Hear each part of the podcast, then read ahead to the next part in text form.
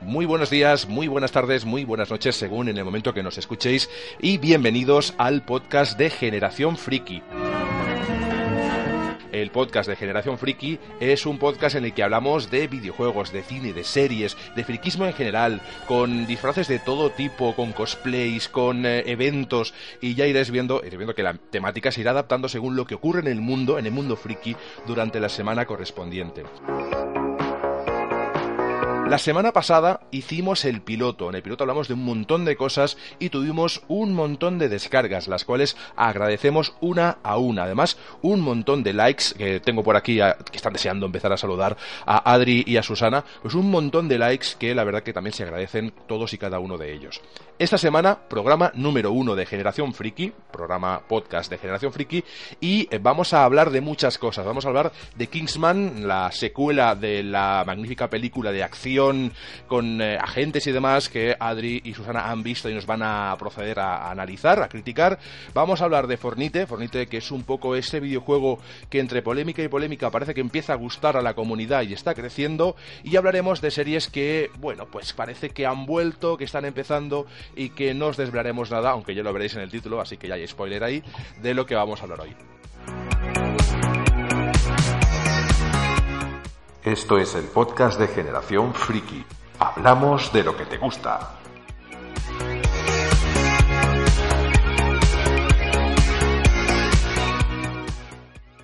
Voy a empezar por Susana. Susana, ¿qué tal? Hola, ¿cómo estamos, capa? Bienvenida al programa número uno. Este ya es el uno, este ya es el primero. ¿Qué tal la experiencia del piloto? Pues con mucho, mucho agobio, mucho nervio, muy emocionada, muy, muchos sentimientos muy a flor de piel, vamos.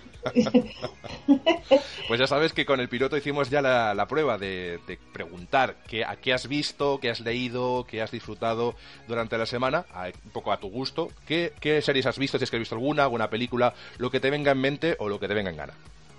Es verdad. Pues esta semana ha sido un poco la semana visual porque me he visto la serie de Handmaid's Tale, que tanto éxito ha cosechado los semis. He visto también la película Kissman, El Círculo de Oro. Eh, sigo con la serie Narcos, que no había terminado yo la tercera temporada.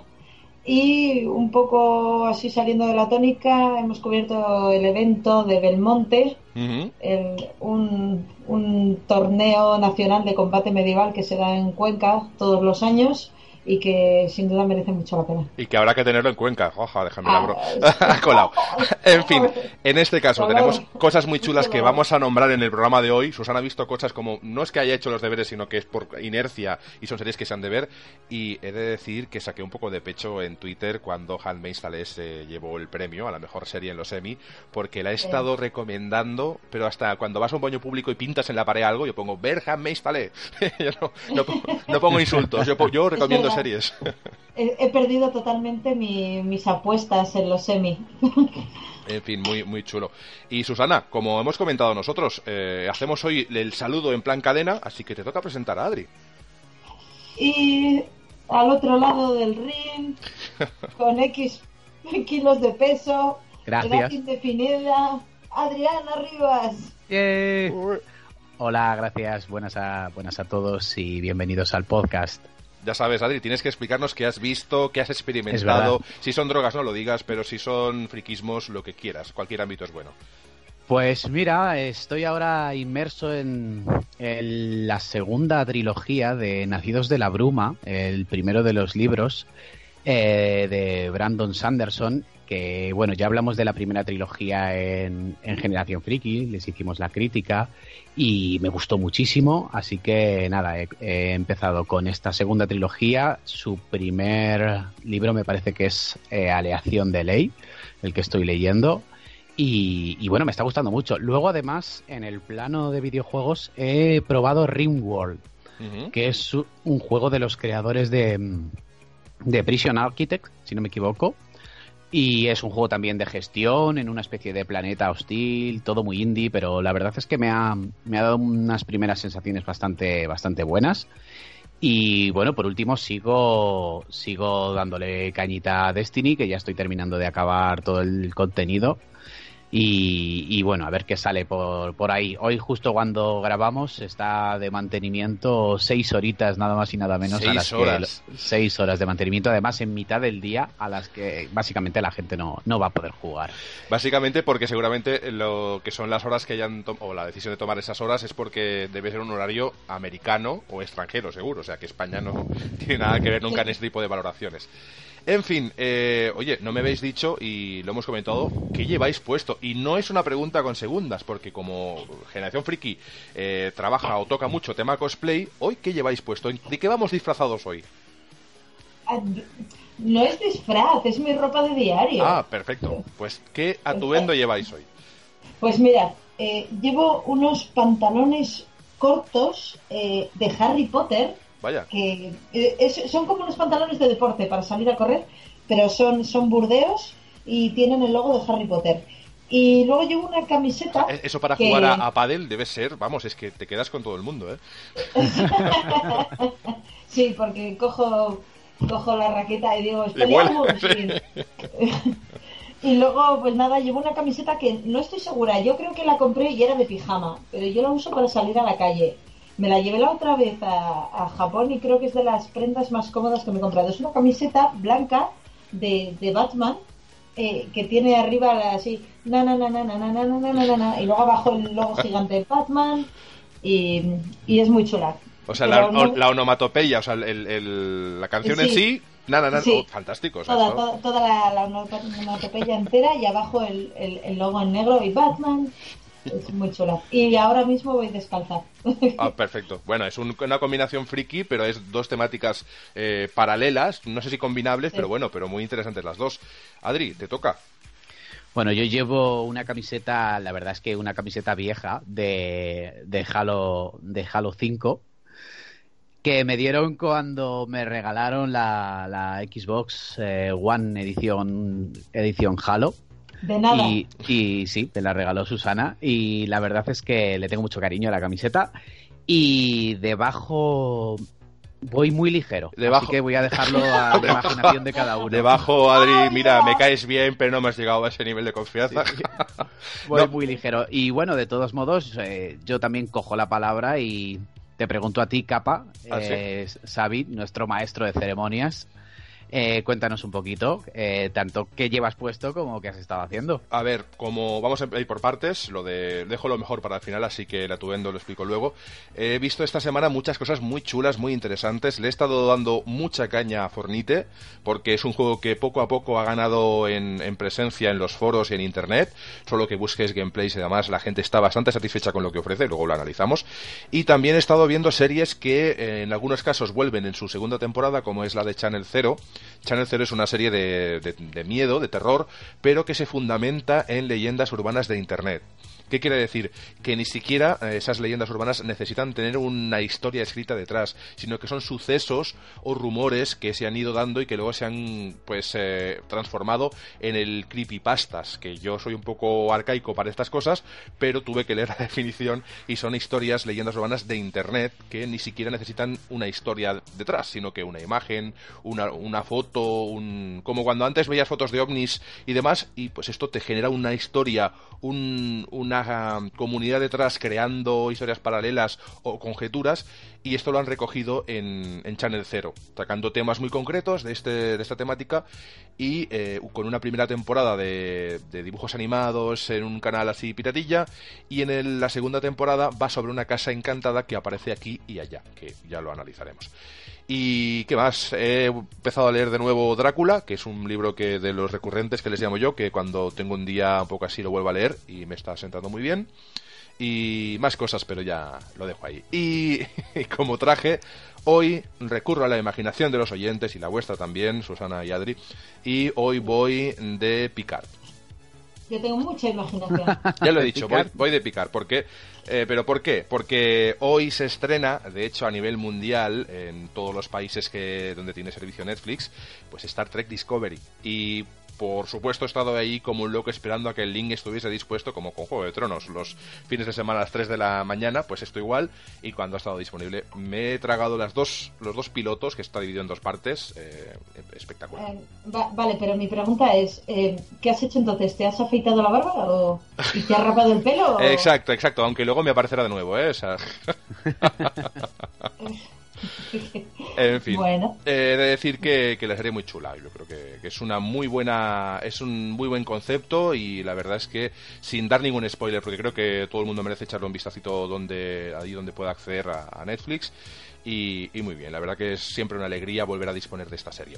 Así que sí, sin duda, sin duda hablaremos de ella cuando, cuando acabe la temporada. Me imagino que le dedicaremos un, un ratito en el pod, ¿no? Exactamente. Y mientras se vaya desarrollando, pues un poco si hay noticias o detalles, pues también los iremos metiendo en la sección correspondiente.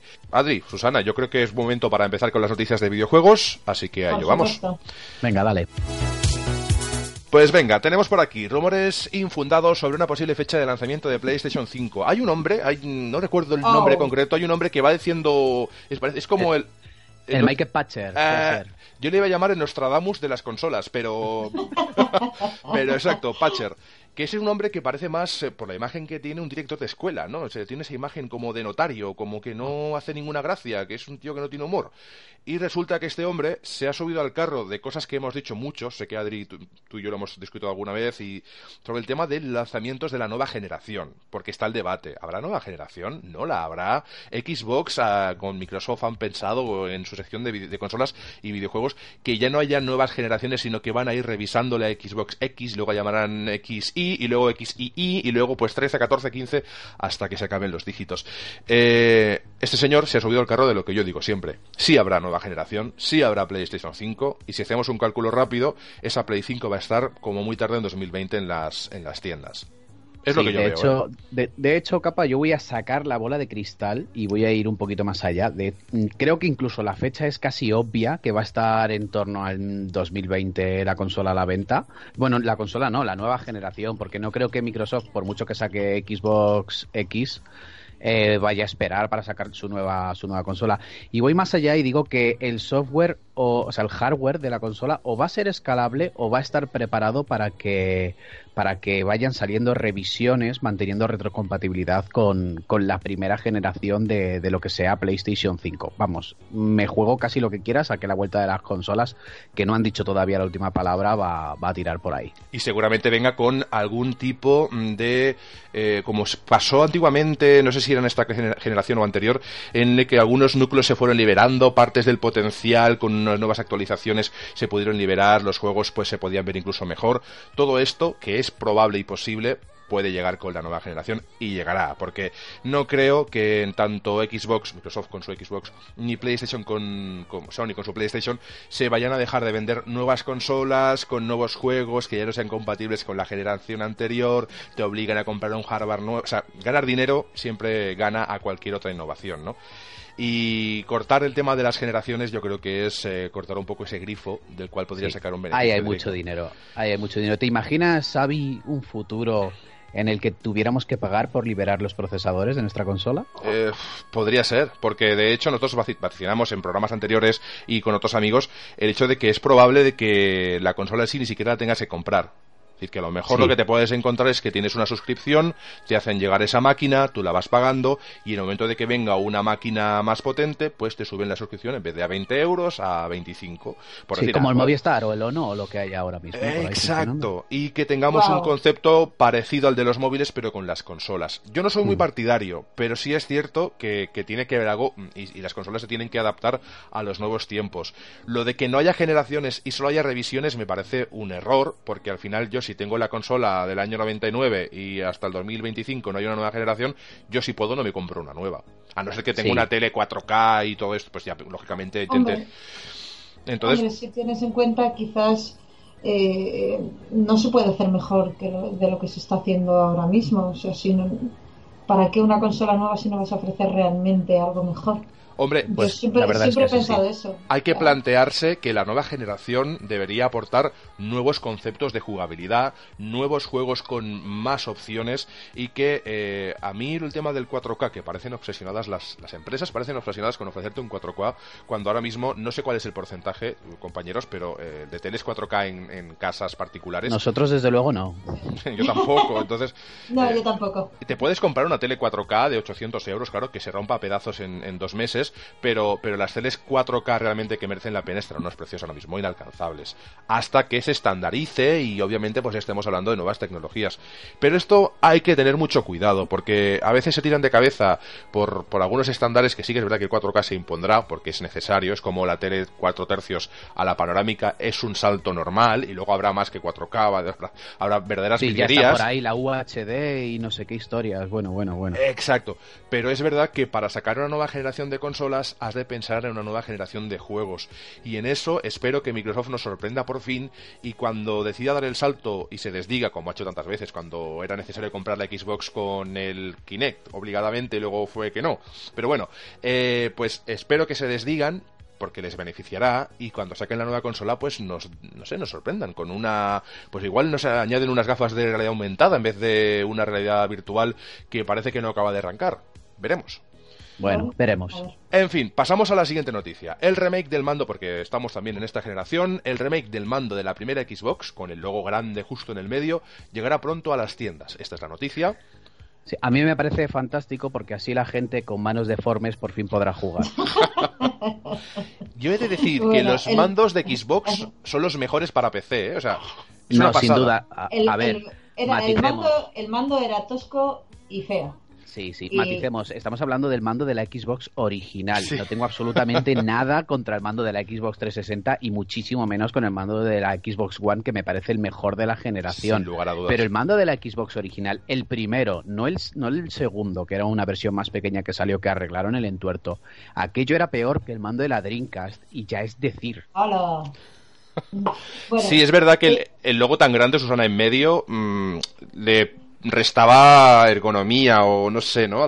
sí, sí, el mando de la Dreamcast por lo menos tenía una pantalla, que era la memory card, que me parece una idea estupenda, que no se ha vuelto a, no se la ha sacado partido después, pero el mando de la Xbox era innecesariamente grande e innecesariamente incómodo, era como una especie de cuenta atrás de horas que puedes jugar porque las manos terminaban doliéndote. Ya, Adri, pero a día de hoy, como tú dices, es innecesaria este remake. O sea, el interés comercial pues estará en Estados Unidos, donde la consola original es bastante mítica, pero aquí oh, voy a comprármelo. No, pues te compras el último. Porque es bastante enorme, ¿eh? O sea, tienes, tienes la One, se te ha roto de tanto usarlo o quieres jugar con otra persona en casa y te compras otro, pero... Bueno, sin duda es algo solo para nostálgicos. No sé. Sí, a ver, yo estoy mirando aquí el, el, remake y lo que te traen. A ver, hay un, el logo, el botón del medio, el botón de, de la Xbox de toda la vida que está justo en medio. Este está mucho más grande con el logo de Xbox. Entiendo que será compatible con PC, como todos los mandos.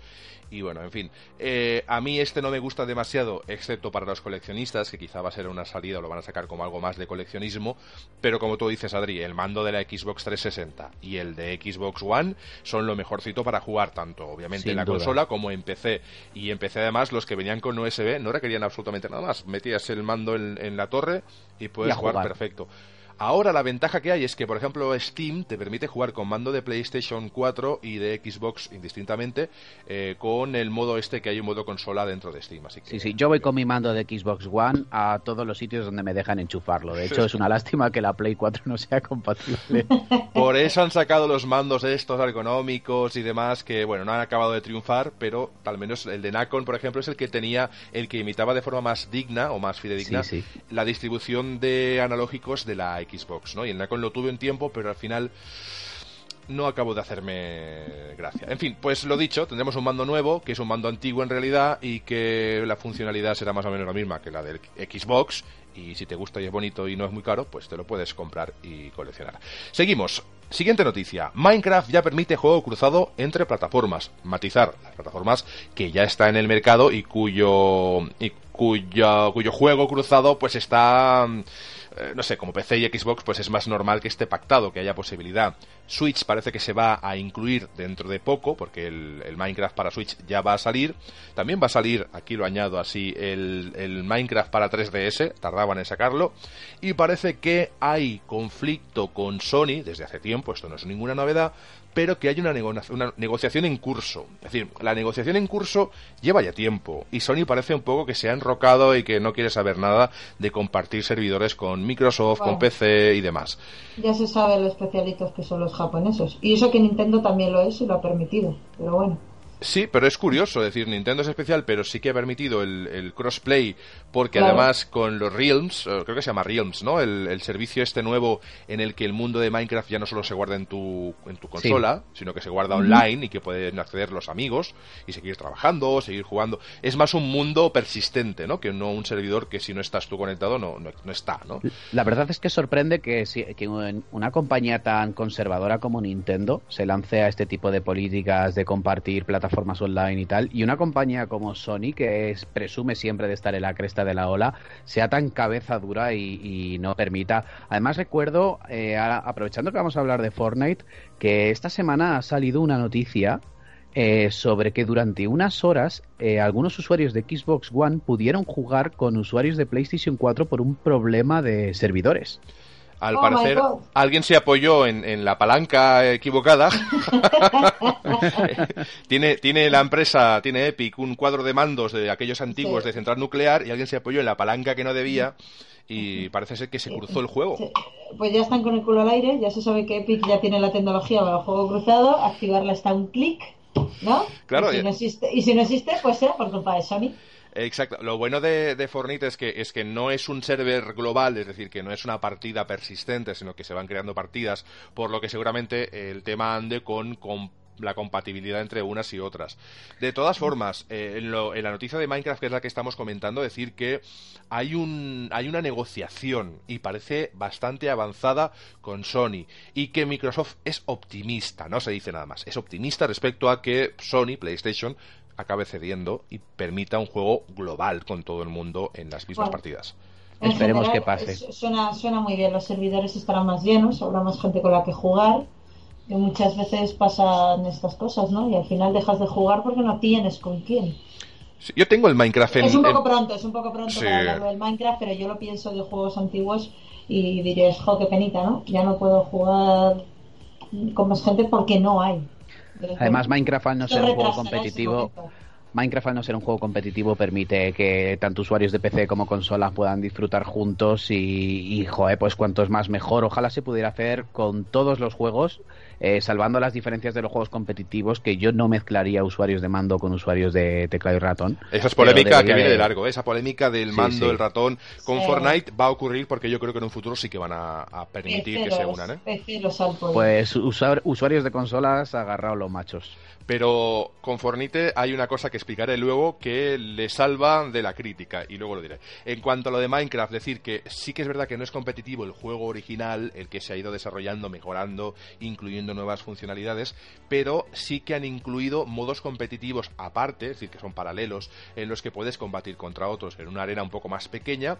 Eh, no puedes construir, pero sí puedes destruir. Y otros, eh, hay un modo que es de salto, creo, y otro que es de, o, o igual es lo mismo, como una especie de carrera no estoy muy versado en Minecraft porque el experto es mi hijo de nueve años. pero yo que he estado a veces ahí intentando aguantar el tipo, pues sí que es verdad que hay un competitivo, pero que es alternativo a lo que tú construyes. tú tienes tus, tus servidores, tienes tus partidas y luego te echas una partida a pegarte tortas con gente aleatoria. Que está bien no mezclar las dos cosas y tenerlas al mismo tiempo disponibles. En fin. Vale, pues pasamos. algún día os diré cosas feas sobre el Minecraft. Perfecto. Eh, deciros que el Tokyo Game Show ha ocurrido, ha pasado, esto es una nueva noticia, durante esta semana.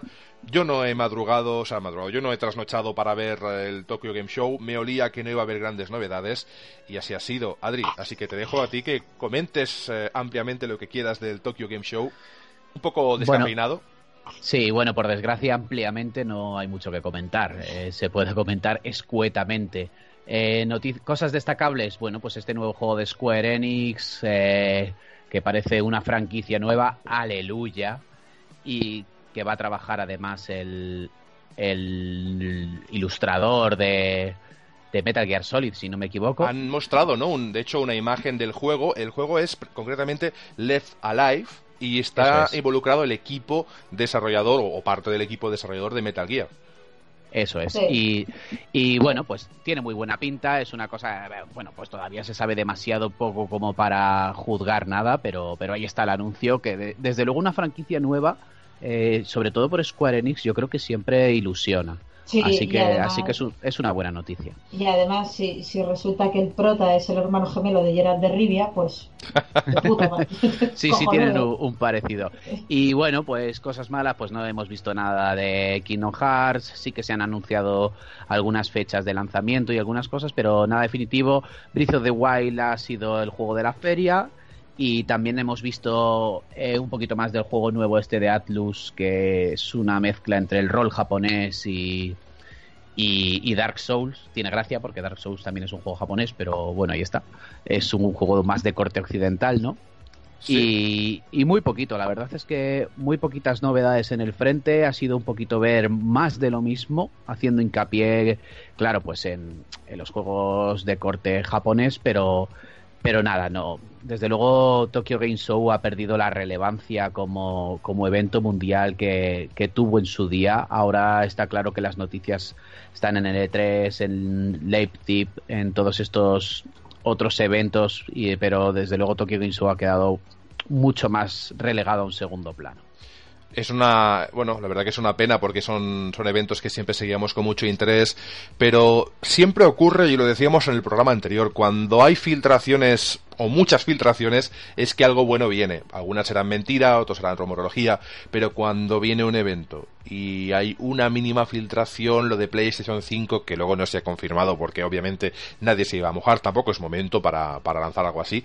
Yo vaticino, y aquí estoy un poco con las gafas de rapel, eh, vaticino para 2018 un anuncio de, de PlayStation 5. No significa que salga en 2018, pero que durante 2018 se anunciará la llegada de PlayStation 5 en 2019 o 20.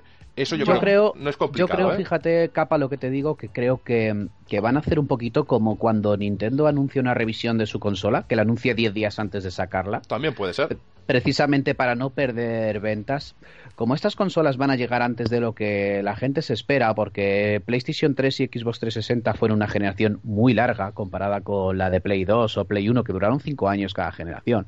Esta última generación de Play 3 y X360 han sido 7, si no me equivoco, 7 útiles. De hecho, Play 3 todavía sigue sacando algunos juegos. Eh, yo creo que lo que la maniobra de Sony va a ser anunciar la, la consola cuando esté el lanzamiento más cerca. A lo mejor en vez de esperar dos años, pues lo hace con un año de anterioridad. No sé cómo, cómo lo van a hacer, pero yo creo que van a retrasarlo porque en el momento en que anuncien PlayStation 5, las ventas de PlayStation 4 se congelan. Sí, al final no es como en los juegos. Yo es que ya cuando vamos a un E3 o cualquier cosa de estas, eh, ya me espero que te anuncien un juego que se va, va a salir dentro de tres o cuatro años. Me imagino que es una excepción con los juegos, con, las consolas, no debería ser así, precisamente porque es que se te hunden las ventas. Y que, y que pierdes un interés, que el margen es muy amplio, que las ventas se frenan en seco.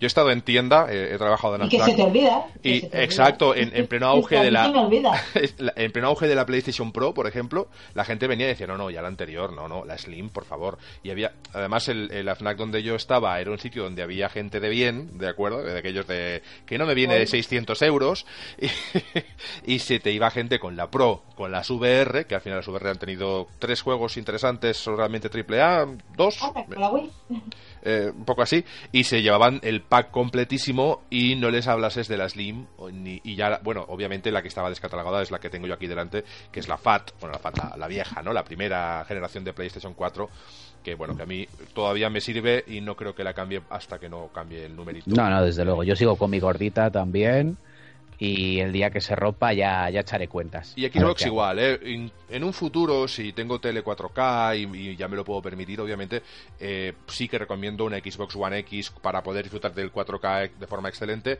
Y la Pro está un poquito más limitada porque es una revisión no tan bestia.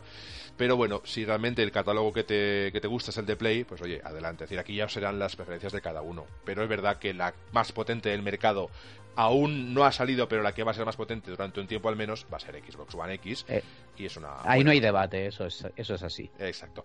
Pasamos a la última noticia que ya encadenará con el análisis de hoy, que es que Fornite se convierte en el primer juego en lanzar un Battle Royale en consolas, adelantándose al siempre desmentido el H1Z1, que es de Sony, o al menos es de Sony Online, ¿eh? de y, bueno, pues eh, todo parecía, llevábamos bastantes años, no sé cuándo salió el H1Z1 exactamente, pero ya tiene su tiempo. y dos añitos yo creo que tiene ya. como mínimo, dos años. H1Z1 se rumoreaba que iba a salir en consola, al final no ha salido, ni siquiera un Early Access, ni nada de nada, y si ha habido algún tipo de, de prueba o test o beta o alfa, han sido cerradas y por lo tanto no se ha mostrado nada al público. Y parece ser que en vez de ser H1Z1 o el PlayerUnknown's Battlegrounds, que también parecía que iba a ser el primero en salir de este género, pues no, ha sido Fornite, que en su versión de acceso anticipado en consolas y, PC, que es, que, es, que es además paralelo y totalmente compatible, pues eh, te saca el juego tal cual, el Fornite, lo que representa Fornite, que luego lo analizamos, y además, paralelamente, es decir, no son jugabilidades que se crucen ni que den beneficio en una parte u otra, pues un Battle Royale de Fornite incluido como a más a más cuando nadie lo esperaba. Es decir, no es que se haya anunciado un Battle Royale en Fortnite, no, no, es que lo han añadido en plan, ¡eh! ¡Sorpresa! Tú te has. Sí, sí, además de golpe y porrazo. Pues no querías un juego de construcción, pues te añadimos uno de matar a todo lo que veas por delante tuyo. Y fuera, todo lo que se mueva está vivo, entre comillas, es un usuario, así que a por él. Y bueno, parece ser que todo esto ha llevado, esta noticia ha venido a colación de que Epic ha molestado a los de Bluehole, ¿de acuerdo? Bluehole son los desarrolladores de PUG, del PlayerUnknown's Battleground, porque eh, los de Bluehole eh, parece ser que pagan un porcentaje a la gente de Epic, porque Epic son los que desarrollan y tienen todo el mantenimiento del motor gráfico Unreal, Unreal 4 en este caso. Unreal 4, que es, eh, junto con Unity, yo creo que son los dos motores gráficos ahora mismo pues que están un poco a la orden del día, de lo mejorcito. Tienes el Frostbite, tienes obviamente también el Fox y tal, pero yo creo que estos dos ahora mismo son eh, los número uno. Sí, hombre, claro, ten en cuenta que, que, los motores gráficos, estas compañías, en este caso Epic, eh, hacen motor gráfico esperando cobrar royalties por su uso en los juegos AAA. Una cosa es que se lo ofrezca a los desarrolladores indie muy baratos o gratis, y otra cosa es que les dé versiones a Square Enix o a que toque. A priori es gratis. y se lo piense. Sí, sí, a priori es gratis, pero luego conlleva ciertos. Yo estoy un poquito más metido en el mundo del desarrollo y conlleva royalties dependiendo de las ventas. O sea, hay un escalón, una especie de escalones en los que tú tienes que ir pagando eh, a Epic, si no el modelo de negocio estaría rotísimo, claro. Claro, Que es hasta lógico. Yo he visto, he visto que estos royalties tienen cierta lógica, sobre todo si el estudio es un estudio pequeñito o es un proyecto de muy pocas personas, porque puedes probar, puedes desarrollar, ver si funciona o no, puedes cambiar, puedes estrellarte sin el miedo a pensar, ya he pagado un motor gráfico, ¿qué voy a hacer? Es decir, que te da mucha más ventaja si eres un estudio pequeño o un estudio indie que otros eh, motores por los cuales has de pagar ya de antemano. Y luego además que cada vez más el motor, mm, el motor Unreal, tú Adri si, ves que no digo alguna barbaridad me cortas o me corriges, eh, está más accesible para gente incluso que no esté muy versada en la programación, ¿no? Y con esto, en fin. Sí, desde luego ahora eh, a nivel indie y donde se programa es en Unity y en Unreal. Eh, Unreal es un poquito menos accesible pero bueno, ahora han metido un, sistema de desarrollo que se llama Blueprint, que permite programar con muy poquitas nociones de programación y está ayudando a que mucha gente entre por ahí al, mundo del desarrollo. Pero bueno, capa, ya si quieres pasamos directamente al análisis de Fortnite. Es lo que hemos dicho. Y me cuentas un poquito. Exacto. Matizar con esto de la noticia, que sé que es algo un poquito, pero que hay que explicar porque es un universo en sí. Eh, el género Battle Royale no es que los de Blue Holes lo inventaran, obviamente la gente de H1Z1 incluso otros juegos clónicos chinos y de otros lugares, pues eh, está el Last Man Standing, por ejemplo, que es gratuito y está en Steam. Es decir, que hay muchas opciones para jugar este género. Gratuitas la mayoría y otras de pago, incluso siendo acceso anticipado, como PUG. En el caso de Fortnite... De hecho, de hecho, que nadie se piense, porque seguro que hay alguno por ahí que dice, bueno, los Battle Royale estos están inspirados eh, en los juegos del hambre, ¿verdad que no, Susana? Ah, bueno, em, ya sabes, te dejaban en un sitio solo y sin misión y a sobrevivir a los demás jugadores. Efectivamente. bueno. Pero, pero bueno, ya- en lo que se basan los juegos Battle Royale es en aquella novela japonesa que luego fue película. Sí, bueno, tenemos el manga, tenemos la peli, tenemos el libro, concretamente pues Battle Royale es Que se llama tal cual. se llama así tal cual y es el origen de, de ese género. Yo me, me- me acuerdo cuando, cuando analicé el libro que, que venía con, con un mapa anexado Sí. ¿no? y era como, wow, esto está como preparado para hacer un videojuego. Y fíjate, no lo han llamado así, pero lo han llamado Fortnite. Sí, Oh. no, no. Efectivamente. Pero igualmente el, el PlayerUnknown's, Battlegrounds es el que lo ha llevado a primera línea, es decir, H1Z1 tuvo un pequeño boom, la gente empezó a jugar, salió este otro que parece que ha calado más hondo y la cosa está espectacular. Lo que ocurre, Sí. eh, y ahora entro con el análisis y lo voy a ir mezclando todo, parece que la gente de los desarrolladores de PlayerUnknown's eh, se quejan de que a la hora que Fornite, que es de Epic, eh, entendamos la asociación de cosas, los de PlayerUnknown's, que son Bluehole, pagan a Epic, los desarrolladores de Fornite, por el motor gráfico. Es lioso, pero, pero hay que estar ahí. Eh, y Eh. temen, temen que el Epic, y esto entramos con el análisis ahora, que Epic ahora, que estaba haciendo actualizaciones de su motor para mejorar PlayerUnknown's, es decir, que estaban asociados, esas mejoras, esto es como la Fórmula 1, esas mejoras ahora no sean para el piloto de Blowhole, sino que sea para el piloto eh, que se llama Fornite, ¿no? En A mí, a mí esto me suena, señor, fulanito me está copiando. pero parece ser Un que... poco, un que- poco, o sea, no te diré que no sea una rayeta, en el mundo de las empresas todo es bastante más complicado, pero bueno, Pero- al final, pues... eh, Blue. Hole ¿Qué se queja, se quejan de que ellos han pagado una, han pagado dinero, derechos, Sí. para tener ese modo de juego no en exclusiva, sino que es ese tipo de juego tal y como ellos lo han enfocado. Porque H1Z1, por ejemplo, no caes desde un avión. Pero, pero Xavi, perdona, es que eh, tal y como ellos lo han enfocado, es prácticamente una copia 1-1 de la película y el libro de Battle Royale. Sí, sí, o sí. sea, lo único, lo único que han inventado ellos es de hecho el drop en el avión, porque que el mapa vaya por cuadrantes y cada vez se vaya estrechando más el, el terreno de juego, todo eso está sacado de la película o del libro de manera pero exagerada, o sea, es una copia. Solo- no te puedes quejar de que te han copiado algo que por origen tú ya has copiado. Así que solo tengo una pregunta. ¿Aparece Takeshi Kitano o no? Ah, debería, debería. Seguro que algún personaje tiene un look así un poco parecido a él, pero no, no aparece. Debería, incluso debería llevarse, igual él no, porque igual al mismo tiempo que la película se basa en el libro, pues el autor del libro, ¿no? Debería llevarse algún porcentaje. En fin, hay lío con estos dos juegos, pero vamos a intentar un poco definir qué es Fornite y por qué no debería haber tanto lío, porque al final eh, hay que matizar esto del Battle Royale en Fornite. Fornite Sí, porque si no me equivoco, Fortnite nació como un juego más estilo Orcs Must Die o algo así, ¿verdad? Exacto, es decir, el concepto del juego normal, digamos, del modo historia de Fornite o Fortnite, eh, Fornite es para los que somos del Albacete, eh, es, es para, es un concepto sencillo a la par que complicado. El concepto es, tú tienes una base, ¿de acuerdo? Y esa base, a esa base puedes ir acudiendo cada cierto tiempo. Cada, mm, cada misión del juego está secuenciada y por tanto tú sales de esa base y te cargas otro servidor donde está esa misión.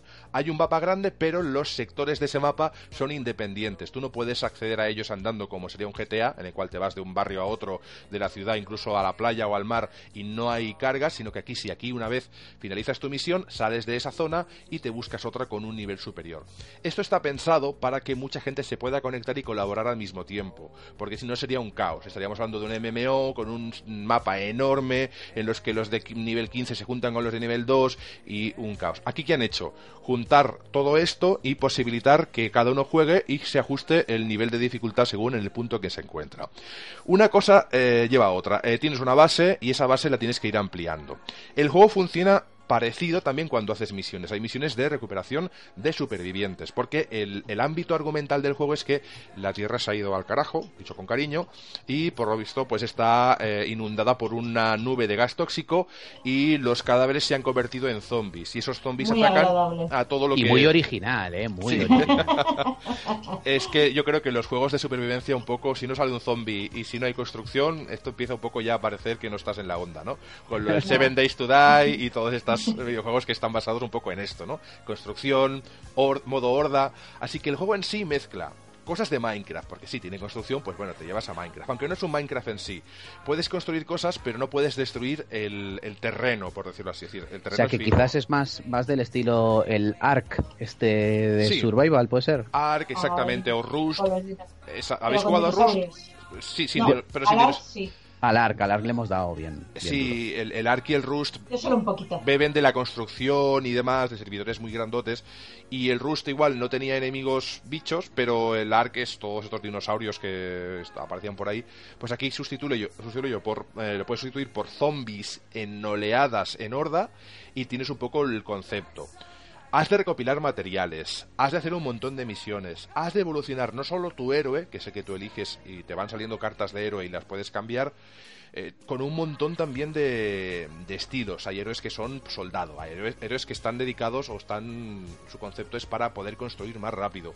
Hay héroes recolectores que son o están pensados para coger material, que es muy necesario coger material, pues eh, de cualquier momento, pues para poderlo aglutinar y luego construir, porque es de estar pensando todo el rato en coger material. Y luego los hay que son ninja, tipo combativos, que tienen unos mejores skills para combate cuerpo a cuerpo.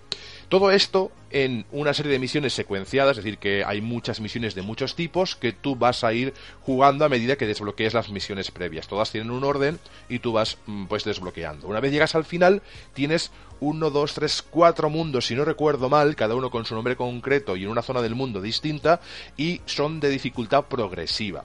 Cuando empiezas todo parece un poco, es fácil, pero luego cuando se te sube la dificultad ves que es más complicado, pero vas viendo que si tú sigues el ritmo de dificultad, que estás a un nivel 15 y juegas con nivel 15, es asequible. Es decir, que si sigues ese ritmo y no te vas un poco loco a niveles muy avanzados, normalmente no hay problema. Y si te vas a niveles avanzados y te metes en partidas de otro, la colaboración te puede hacer salir del paso perfectamente, ¿de acuerdo? Y sigues trabajando. Hay mucha gente que se dedica a meterse en las partidas a recolectar. ¿Por qué? Porque en tu base, tu base es muy limitada, hay un espacio geográfico que es bastante pequeño, aunque luego se va ampliando, y te acabas los recursos en, nada, en dos jornadas. Entonces te metes en otras partidas, ayudas a los que están jugando y al mismo tiempo aprovechas para estar esquilmando ahí todo lo que puedas pero a diferencia de Minecraft no recolectas el suelo, es decir, no, coges cosas que salgan del suelo ni haces agujeros, sino que tiene que estar sobre él. Son elementos o construcciones ya hechas, prehechas, que tú puedes romper y de estas sacas madera, sacas hierro o sacas, eh, en este caso, pues piedra o roca. Con esto también puedes mezclar ingredientes, craftear armas de las cuales puedes obtener, pues, o, hay premios que te dan armas ya hechas y hay premios que esos son los mejores, porque es lo que yo prefiero. A mí me puedes dar un arma, pero dame el plano de ese arma que con ese plano voy a poderla ir haciendo. A mí me, me recuerda, Capa, todo esto que me estás contando a quizá un poco, quizá porque lo he estado jugando este verano bastante fuerte, pero todo el tema de defender los asentamientos en el Fallout, que podías construir tus propias estructuras y además tenías crafting de armas y tenías que reclutar ciudadanos para tus bases y luego las bases pues te las atacaban los del yermo y todo eso. Supongo que será una especie de coger toda esa mecánica y refinarla hasta hacer un juego que funcione por sí solo, ¿no?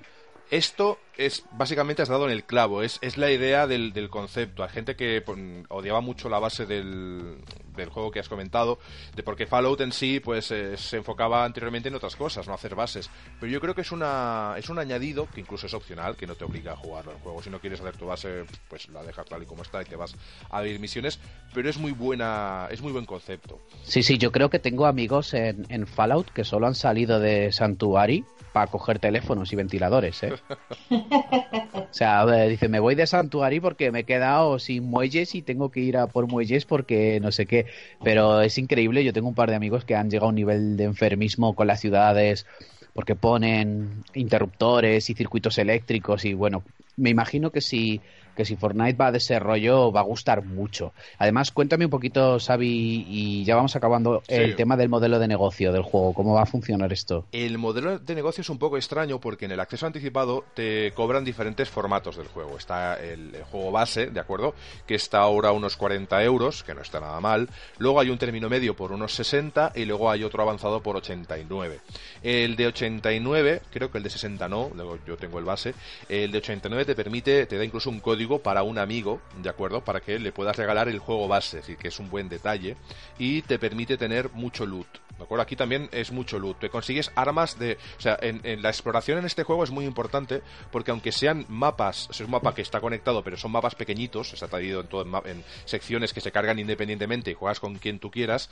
Eh, si exploras, si entras en las casas, a veces en habitaciones mm, que están como ocultas o en falsos techos que tú rompes, ahí hay cofres, hay cositas, en en, en sótanos, y no dejéis de explorar realmente si tenéis un momento, porque esos cofres, dependiendo del color que tengan, te dan un loot muy interesante, materiales que de otra forma son difíciles de encontrar. O sea que, imagínate, eh, modelo de negocio. Sobre todo en cuanto a tema de, ¿qué os digo? no Hay estos tres formatos para comprar y luego se va a fundamentar en micropagos para poder comprar más loot. Y un Loot o lo que tú puedas pagar es son cosas que, si bien no es un pay to win, porque no es necesario, vas a evolucionar igual, necesitarás jugar un poco más con amigos, es eh, un pay to eh, para avanzar más rápido, ¿no? Es un... Sí, es un boost, te, acelera el avance. Eh, te acelera el hecho de poder conseguir ciertas cosas, cierto loot más importante. Lo que pasa es que no lo puedes comprar directo, tendrás que comprar unas, ¿cómo se llama esto? Unas piñatas que, a las cuales pues, puedes dar y te sale ahí el loot un poco aleatorio. En fin, cuando el juego esté un poco más avanzado, ya explicaré más cositas. Decir que la parte del Battle Royale es como el PUG o como el H1Z1, muy parecido. Eh, caes de un, eh, de un autobús que vuela con un, a la delta.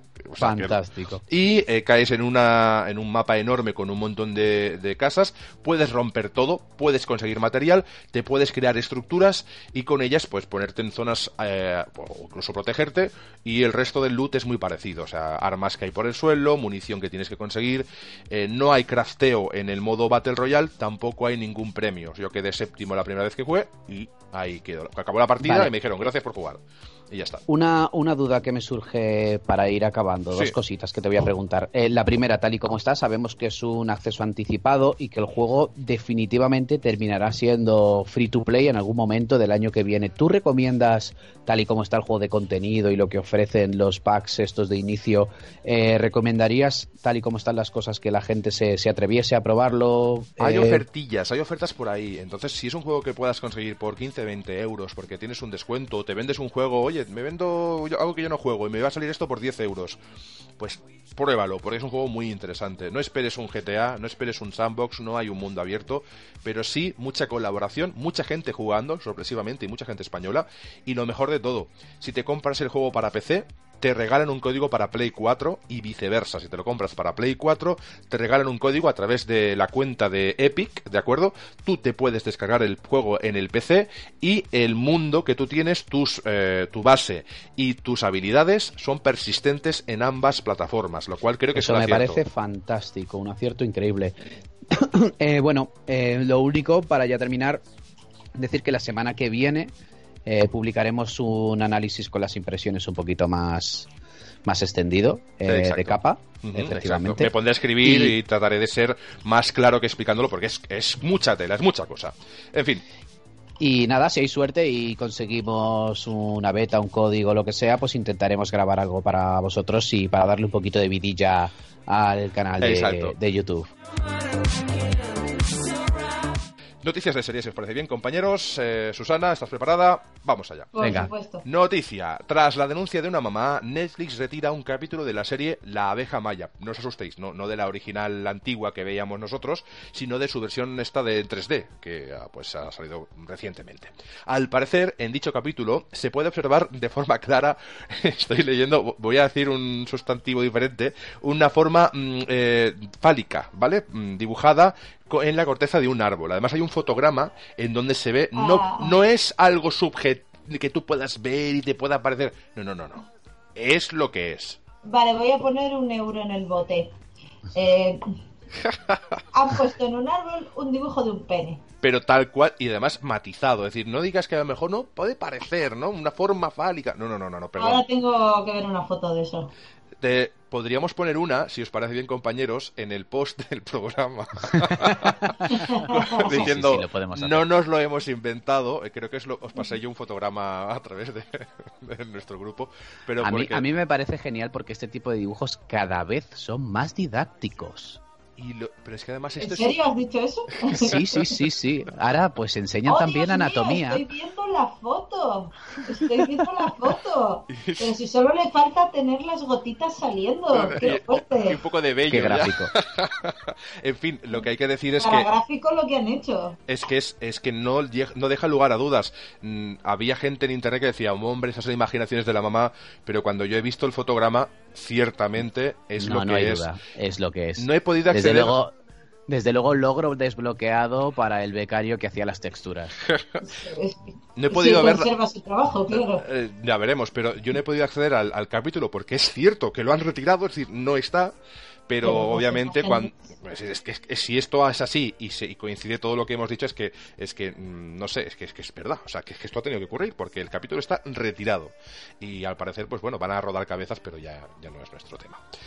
En fin, seguimos. HBO, siguiente noticia, HBO da luz verde a una serie sobre Watchmen y aquí todos mis rezos se han visto escuchados de la mano de Damon Lindelof, que es, eh, que es el guionista, entre otras, de Perdidos, o el guionista jefe. Y por lo visto va a ser el encargado de desarrollar esta serie para HBO, nada más y nada menos, que, bueno, pues eh, aquí vemos, por ejemplo, que Perdidos fue una de sus series, pero también ha sido galardonado o premiado por Left Lovers, que es una gran serie también. ¿Qué os parece? Hombre, pues yo soy muy amante de, de la película, bueno, sobre todo del cómic original, pero también de la película de Watchmen que hizo Zack Snyder, que creo que es de lo mejor que ha hecho en su carrera. de lo último, todo sí, sí, sí. Desde eso ya capa caída, ¿eh?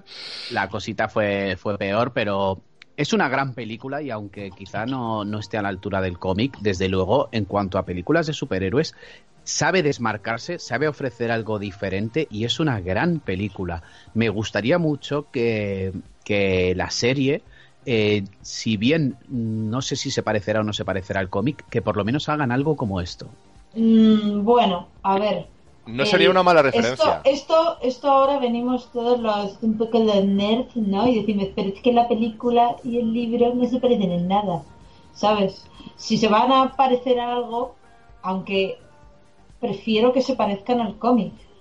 Que, No, sin duda, sin que duda. guarde la esencia, la esencia de lo que hay. Eh, Watchmen eh, como película sonaba increíble, pero, pero también muy exagerada. Yo, bueno, como cómic es mejor. como cómic Claro. es una maravilla, pero claro, es, es una obra maestra y que era muy difícil de plasmar en cine. Y Zack Snyder, que por cierto, a mí me gustó también mucho en El Amanecer de los Muertos, que es una de mis películas favoritas del género. eh, Sin duda. En este caso, con, con Watchmen, eh, todos teníamos mucho miedo de lo que nos podía ofrecer y resulta que nos ofreció algo dentro de lo aceptable a un gran nivel. Es decir, no puede ser. A ver, no puede ser literalmente el cómic, porque el cómic es una pasada, es algo que, que yo creo que es irrepetible, pero dentro de ese margen y demás, yo creo que hasta los fans quedaron satisfechos, quedamos satisfechos. Vaya, no sé vosotros, yo creo que, que si hay una serie que se pueda parecer mínimamente a la película y que no deje muy de lado al cómic, eh, va bien la cosa, de momento va Sí, bien. sin duda. En fin, buena noticia. Y rematamos el- la sección de cine y series con más series, porque vuelven Roseanne, ¿os acordáis de Roseanne? Dinastía, ¿os acordáis de Dinastía? Star Trek, pero Star Trek viene, viene como nueva serie, ¿eh? es decir, dentro del universo Star Trek esta es nueva. Pero Roseanne es un remake o, un, o una retoma, porque son los mismos actores, el John Goodman, la Roseanne y bueno, y los demás. Eh, Dinastía se supone que es un remake. Eh, Will and Grace lo mismo y SWAT también y además también vienen los Caballeros del Zodiaco y, y- y, bueno y muchos más, pero estos son así un poquito los, los de más renombre. ¿Hay un boom de, de poca originalidad en, en el mundo de las series? Jolines, pero esto yo lo llevo diciendo yo creo que desde hace dos años. Incluso escribí un artículo que iba básicamente de eso, de la poca, eh, de la crisis creativa que tiene Hollywood y que, que nos hace estar sufriendo remakes, reboots, mm, spin-offs y, y de todo desde hace años. O sea, yo, yo no sé cómo realmente no hemos hecho manifestaciones en contra de esto, porque es, es, es, eh, o sea, yo lo entiendo, yo lo entiendo. Tienes un buen libro, tienes un buen cómic, decides hacer una peli, decides hacer una serie. O sea, eso totalmente Hay, respetable. hay tortas en Eh, Hollywood por, por los derechos de libros, de, de- de historias, incluso de, de guiones Sí, perdidos. sí. Eh, De toda la vida, de toda la vida. Pero, pero el tema de los remakes y reboots no, no solo me parece innecesario, sino que me parece que nos están tomando el pelo. Ya cortaron Sí. el rollo con cómo conocía a vuestro padre. Acordaros que era una especie de continuación, dándole la vuelta a la tortilla, porque dijeron, bueno, bueno, bueno, vamos a cortar esto ya, ¿vale? Para no seguir con el rollo. Sí. Y con este, en este caso parece que, que van dando palos de ciego, Susana, porque mm, nos encontramos con que son series que a lo mejor nadie había pedido especialmente. Están aquí un poco probando a ver qué ocurre. Eh, Bueno, pero- bueno, bueno, bueno, yo esto- tengo que decir eh, que cuidado, que yo estoy muy contento porque Con van Dinastía. a seguir con los caballeros del Zodiaco. Ah, bueno, Venga Todo ya, lo demás venga a la pira. eh, Star Trek no entraría en las que son un remake porque es dentro de ese universo, pero es una Sí, nueva serie. salvo, también salvo, Exacto. sí. Pero es verdad que, que esas series antiguas que se vuelven a sacar. Me falta un equipo A serie ahora, que de hecho me extraña que no hayan sacado algo. No lo digas muy la alto. película. Está la película, que es terrible, terrible. Que es. eh, además, el nombre en, en latino era muy raro y no sabía que era esa película hasta que no entré en la sinopsis. Dije, no puede ser. Y. y Cualquier bueno, serie que digáis aquí es susceptible de ser remaqueada. Si en algún momento alguien de nuestra audiencia tiene algún contacto con algún productor de Hollywood y ahora se te ocurre decir Alf o primos lejanos, mañana la tienes anunciada, que lo sepas. Sí, sí. Sí, como tengas un poquito de relevancia en el mundo de lo que sea, pero de lo que sea. Eh, fíjate, eh, hay, hay cosas que dices, Dios mío, ¿por qué, por qué no han adaptado esto? O sea... Remake de ¿dó- cosas de casa, ya. está- Eso estaría muy ¿Dónde bien, está, ¿eh? ¿Dónde está Halo? No sé. Eh, Es verdad, las series de Halo, la verdad. Sí, la verdad es que eso hubiera, hubiera estado Aquellos bastante bien. Al final maravillosos quedó muy años. poco. Y tengo, tengo aquí la, la puñetera... Eh, Rosanne, Rosanne. Ro- ¿En serio? Sí, sí, no sé. No sé, yo creo que esta señora igual le hace falta el dinero y quieren probar a ver qué ocurre. Pero bueno, yo creo que es más un pasárselo bien porque yo creo que de pasta no tienen que ir tan mal. Al menos John Goodman yo creo que le ha ido muy bien en el cine. Y esto luego lleva a una cosa que no está en la noticia que yo he dicho, pero bueno, en los reboots, los remakes, los spin-off y las, eh, los demás formatos de series que se van añadiendo a todo lo que hay ya, como si fuese poco, que hay toneladas de series, hacen que luego haya un torrente de cancelaciones brutal. O sea, que se Claro. empiecen a caer como moscas. Sí. Sí, desde luego la capacidad de supervivencia de las series Mm. eh, americanas es eh, pequeñísima porque al final de 100 series que sacan eh, sobreviven o llegan, como si dijésemos, a ser populares o el estrellato una ínfima parte. Pues ¿eh? bien- bienvenido al mundo del manga japonés. Sí, peor vamos. todavía, peor todavía. Y las que se quedan en piloto, supongo, porque hay muchas que se graba un piloto, se queda ahí en stand-by y ha habido series que se han rodado cuatro y cinco años después de su piloto. Incluso en Juego de Tronos, y así añado la fricada, el piloto no tiene nada que ver con lo que ha llegado a, a nuestras casas. El piloto se rehizo casi por completo, primero porque Daenerys no era la Daenerys que conocemos nosotros y otros actores tampoco repitieron. Y al parecer el concepto era muy distinto al que al, finalmente ha llegado ¿no? y nos ha, nos ha conquistado. En fin, cositas que pasan. Vamos con, con Kingsman, si os parece bien. Eh, Venga. Vale, vamos allá. Si queréis, ¿eh? porque a mí me, me habéis dicho, me habéis convencido de que es un peliculón y yo ya la tengo pendiente. O sea que ahora me lo tenéis No, que justificar. no.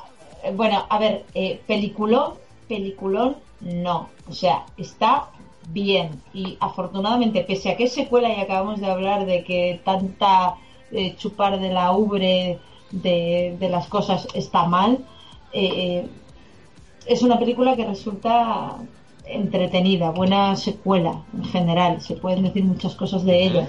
Eh, y, y es como por así decirlo digna heredera y está bien basada en el manga en el, en el cómic en el cómic porque supongo que sabéis que Kingsman es, es un cómic Correcto. Entonces pues bueno no, no se trata solo de, una comedia de, espías sino que le da como un poco de vuelta de, tuerca a todo o sea si te gustaban las películas de espía pero también eh, necesitabas que te ofrecieran algo diferente yo creo que Kingsman tanto Servicio Secreto la primera como esta que se llama El Círculo de Oro son, son bu- buenas opciones, ¿no? Sí, de hecho a mí me ha parecido tanto la primera, pero sobre todo la segunda, tiene una mezcla extraña, pero que funciona eh, dentro de que parece eh, la típica peli de espías mezclada con superhéroes, porque tiene todo ese tufillo de las pelis de James Bond, con esos malos y con ese tipo de... Pero sin embargo a la vez las peleas y los poderes e incluso el ritmo cinematográfico que lleva la película parece una película de superhéroes. Y no solo eso, es que la primera era más tirando como a parodia, ¿no? Imitaba la- las películas de agentes especiales, algunas pues grandes clásicos, todo este tono de comedia al estilo de Mentiras arriesgadas, Charada, Espía como puedas, eh, Top Secret eh, y algunas como más modernas, como una que salió hace un par de años que se llama Espías, que es divertidísima.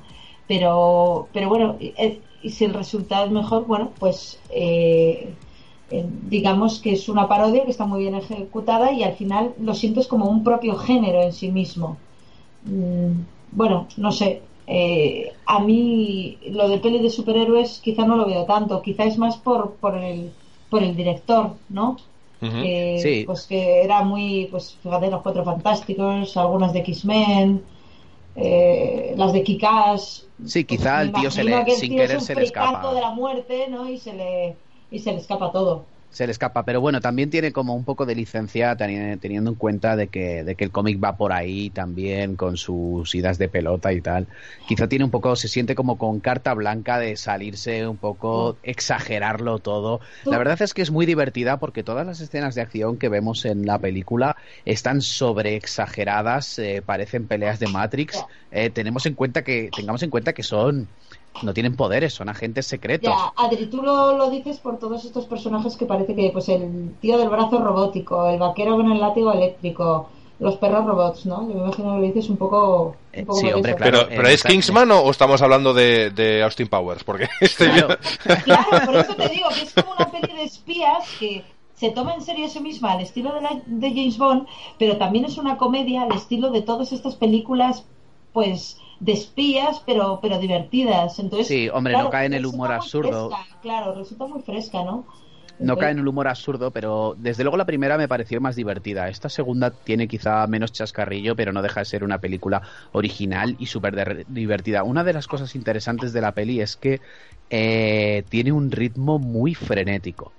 Es, una película que no, no tiene apenas escenas de descanso, estas típicas escenas en las que se baja un poquito el ritmo, sino que la peli en la segunda escena ya prácticamente es una escena de acción trepidante, muy bien grabada, y de ahí tira para adelante y, la verdad es que impresiona y sobrepasa la película. Yo creo que llega o sobrepasa las dos horas por muy poquito. Sí, sí, la sobrepasa. No, no se hace larga en absoluto. A mí no, de hecho es que se me pasaron volando. Me encanta el malo, que es, es Julian Moore, una Julian Moore que hace de chica anclada en los años 50 norteamericanos que se va a vivir a una a, unas ruinas Se, va a vivir a unas ruinas por descubrir yo, Julian Moore te de confesar algo eh, Julian Moore puede cumplir años que ya irá por los 50 y tantos pero yo ahora mismo me casaba con ella o sea es espectacular esta mujer y con los años va yo no sé si habrá disturí por ahí pero me gusta cada vez más y eso que ya se va casi a los 60 eh, pero me da igual.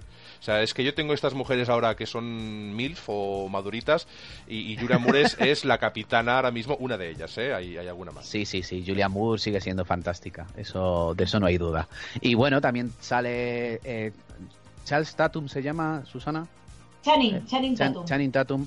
Eh, sale Channing Tatum, aunque hace un papelito muy, sí, hace un papelito muy pequeñito, hace un papelito muy pequeñito, pero pero sale y está muy divertido y también tenemos a uno de los Martel como protagonista, ¿verdad? O bueno, papel secundario de lujo. Eh, dicen Martel, es Pedro Pascal.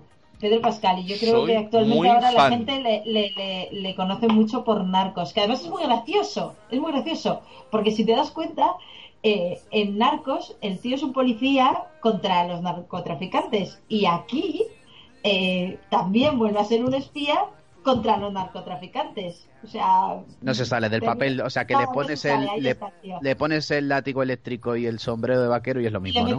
No solo me cae muy no solo me gusta mucho como actor Pedro Pascal, sino que además parece que es un tío súper simpático y, en los papeles que lo donde donde le dan la posibilidad de brillar un poco lo borda, ¿eh? En Juego de Tronos, aquí donde decís en Kingsman o pues también en, Narcos, que es la que he visto así recientemente de él. Y me parece un tío especial, uno de esos actores que si se le cuida puede dar mucho de sí.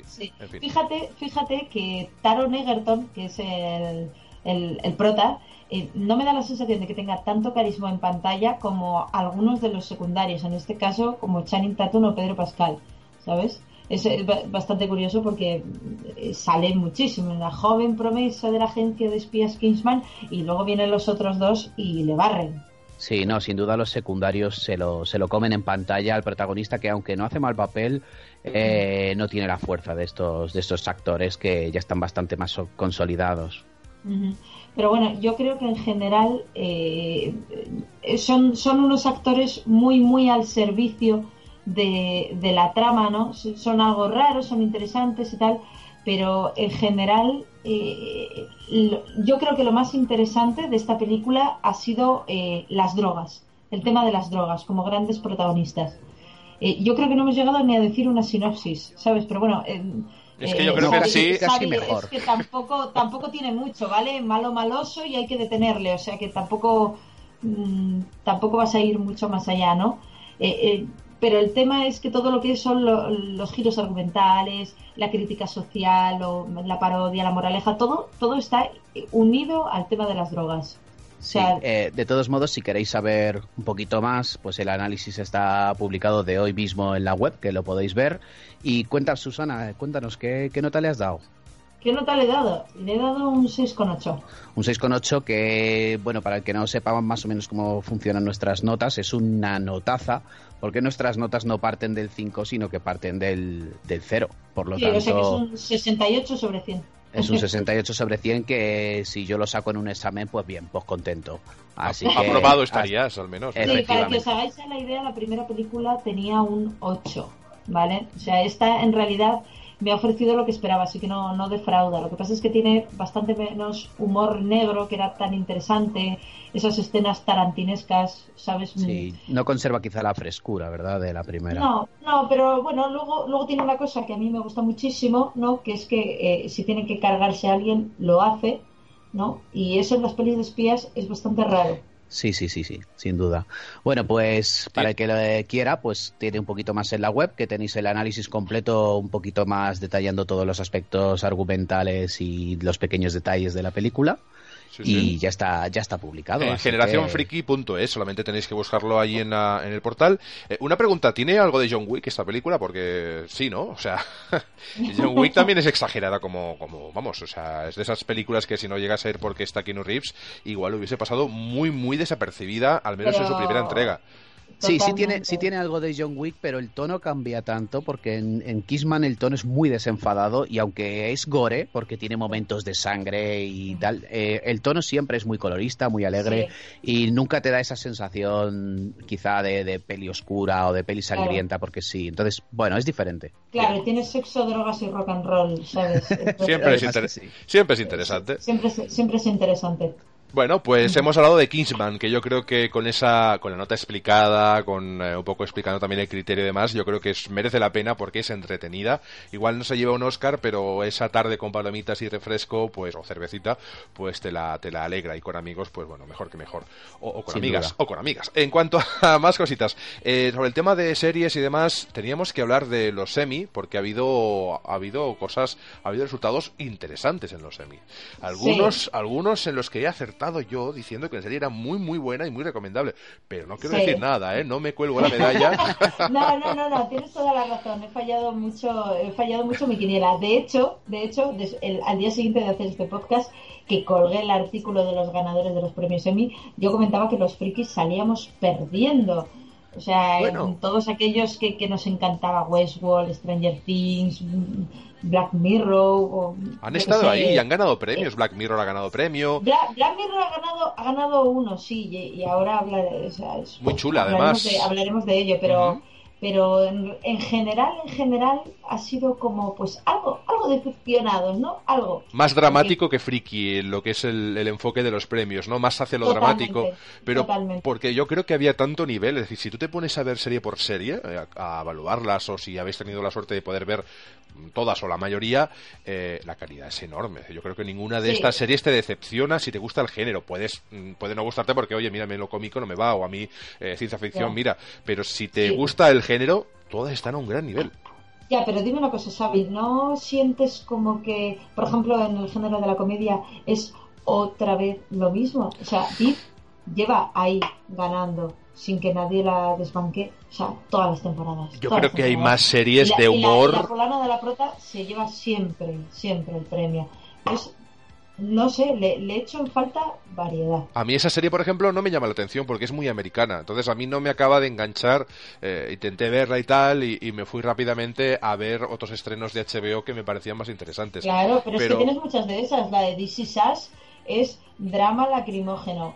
House of Cards es el rollo también de VIP en el sentido de americana y que, Sí, pero House of Cards, pero House of Cards es extraordinaria, es una pasada. Sí, sí, por eso, pero quiero decirte que van a- que van un poco también a lo mismo, serie política en Hmm. Estados Unidos y The Crown eh, serie Sí. política en Inglaterra, no, no me acuerdo. Eh, también hay que Vamos, evaluar que los semi dónde se realizan o dónde se no un poco qué, qué les puede interesar más a ellos es una mentalidad que no es obviamente la de la de los españoles es un poco diferente. Entonces si por ejemplo esos premios se hiciesen aquí igual la mentalidad o el enfoque o la excelencia en las series se valoraría con otros matices, ¿no? No dejan de ser buenas series, aunque estén enfocadas muy a la americana o muy a la inglesa como The Crown. Pero bueno, esta, creo que en general, mm, a pesar de que el tema cómico nos ha decepcionado, porque, porque bueno, sí que es verdad que hay novedades como para dar alguna alternativa, ¿no? No siempre lo Sí. mismo. Pero Y, en por el- ejemplo, nosotros Sí. que hemos sido muy seguidores de Black Mirror, eh, ¿qué opináis vosotros de que San Junípero haya sido precisamente el capítulo ganador? A mí ese capítulo me dejó desconcertado y no fue mi favorito. ¿eh? A mí mi, mi favorito, entre otros, eh, es el de el de los likes y dislikes, que ese me pareció maravilloso. Mira, es justo el que iba a decir yo también, capa. Me parece el mejor capítulo que hemos visto en Black Mirror. Yo creo que para mí es el... Pero bueno, eh, con que se lleve un capítulo, eh, yo creo que es un reconocimiento a la serie en sí, así que no nos podemos quejar en ese aspecto, claro. Black Mirror es un pedazo de serie que tiene sus mejores y peores capítulos, pero está ahí.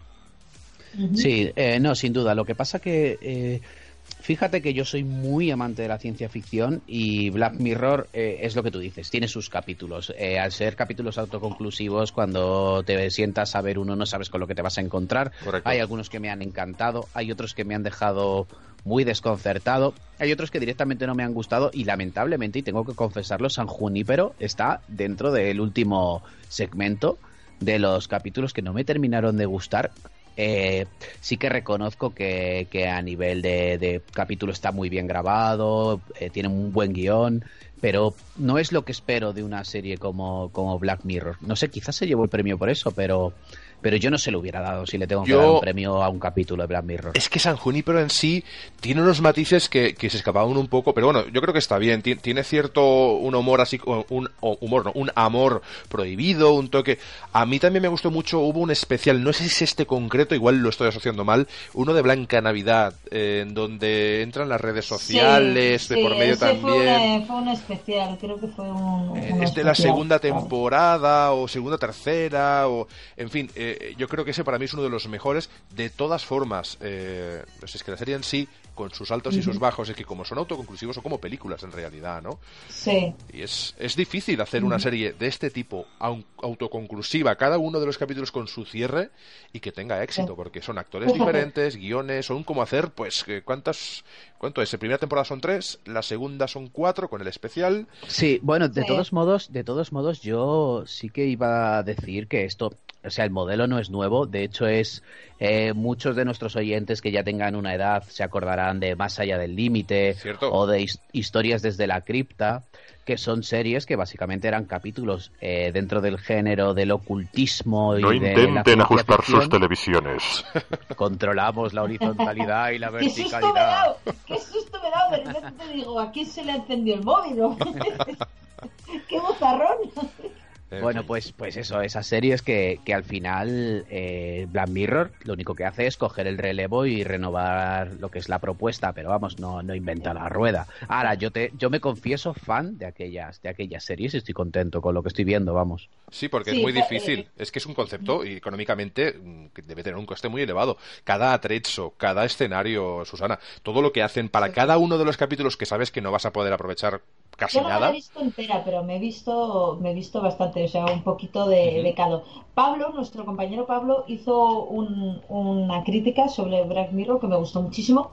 Y es una pena que no esté porque estoy seguro de que habría tenido mucho que decir al respecto. Te echamos de menos, muy Pablo, ya. fan, muy Te- fan, un abrazo.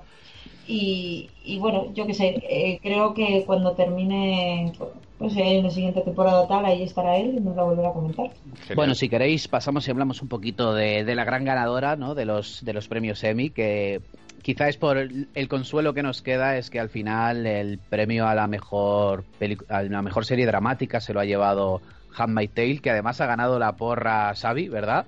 Sí. Yo aposté muy fuerte por ella, es decir, que tampoco dije ganadores, pero dije que para mí era una gran serie y me, a mí me alegra que una serie que tenga esos matices como tiene Handmaid's Tale, que era muy difícil de plasmar. Complicada. Sobre todo es el hecho de que sea una serie que no sea para todo el mundo. Se ha llevado el mejor guion de drama y, y al final es, es algo así como esta serie no es cómoda no. el hecho de que se lo haya ganado el premio a una serie que es tan cómoda, tan polémica, tan angustiosa, eh, jolines, mm, a mí me gusta. Aunque no fuera mi primera opción, pero pero me gusta. Es difícil, es, que, es, que es difícil de ver. Eh, las situaciones que ves en pantalla, aunque no son exactamente explícitas porque no te muestran eh, primeros planos de una forma así, pero bueno, es verdad que tú, eres consciente de lo que está ocurriendo en todo momento y, mm, sí que hay eh, la situación, obviamente, pero todo, es claro, no quiero hacer ningún spoiler, ¿no? Pero, pero bueno, ya explicamos la semana pasada que la serie en sí está basada en un, en un mundo, en un Estados Unidos que está devastado por una circunstancia, no se sabe exactamente cuál. O Basada en un libro, señores. Basada en un libro, obviamente. Esto es como. Ah, hubo otra también que tuvo algunos premios, que es la de Big Little Lies, eh, de, de Reese Witherspoon con eh, Nicole Kidman y tal, que parece que entre HBO y Netflix se dieron de, de, coscorrones por el guion. Eso está pasando. O sea, aquí los libros, mm, cuando sacas un libro, sabes que te va a venir Netflix o HBO y te va a decir: Hola, buenos días, soy Nicole Kidman, deme, lo, deme lo derecho. De hecho. Bueno, Nicole eh, Kidman tiene el libro comprado, los derechos para hacer lo que quiera con Big Little Lies. Y con Handmaid's Tale es una historia que es es, es, mm, es, que además mm, se nutre mucho de flashbacks y de, y de bueno de, retrospectivas para que te vayan explicando eh, bueno qué ha ocurrido ¿por qué narices van todas de colores? ¿por qué han dividido la sociedad por colores? sí no, es, es tremenda, es, muy angustioso. Realmente se nace. Íbamos a sacar la crítica la semana que viene, pero bueno, eh, es una idea en la que hemos vuelto al pasado, hemos vuelto al pasado, hemos vuelto a una situación en que las mujeres no tienen derechos y son, son carne de. Bueno, de, cañón, son carne de cañón y básicamente se ha vuelto, se han vuelto a aplicar pues las clases sociales, eh, se desdeña la tecnología, han vuelto como una especie de siglo XVIII o algo así. bueno, es que va, que va, es, peor aún, peor aún. Eh, igual mezcla un poquito las cosas, pero vamos, básicamente es una sociedad en que las mujeres son para reproducirse. Y de hecho hay tres clases, las mujeres de, de los comandantes, aquí luego está otra clase más baja que son son gente que, mujeres que no pueden reproducir y luego están las mujeres que sí pueden reproducirse que básicamente pues pues las enchufan a eh, voy a meter el segundo euro del día penes para que tengan bebés. Sí, todo esto está propiciado porque en el mundo parece que ha ocurrido algo, una especie de catombe, que ha mermado la capacidad del ser humano para reproducirse y hace que un elevado porcentaje de humanos eh, no pueda procrear.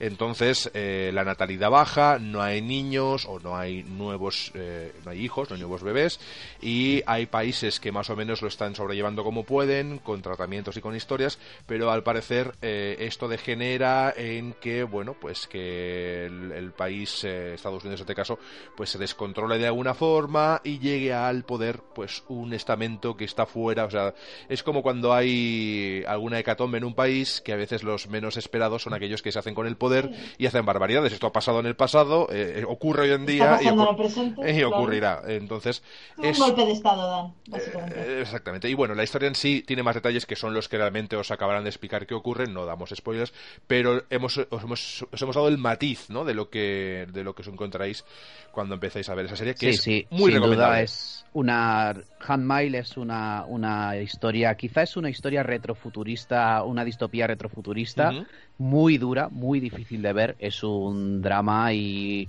tiene algunas de las escenas más duras que yo he visto en cualquier serie. Y, y desde luego muy interesante también decir que está confirmada la segunda temporada que están negociando con los actores y que además han dado algunas pistas sobre hacia dónde va a ir eh, la temporada que va a abordar temas nuevos y vamos a, saber un poco más de Gilead, que es este nuevo país que se forma Y bueno, tiene pinta de estar súper emocionante y se estrena el año que viene y yo ya estoy como loco. Esto lo produce Hulu, que es una empresa que así como es como una especie de Netflix o de HBO, pero que ahora mismo solo trabaja en Estados Unidos. De hecho, hay una app de Hulu en PlayStation 4, pero que solo funciona en esa región.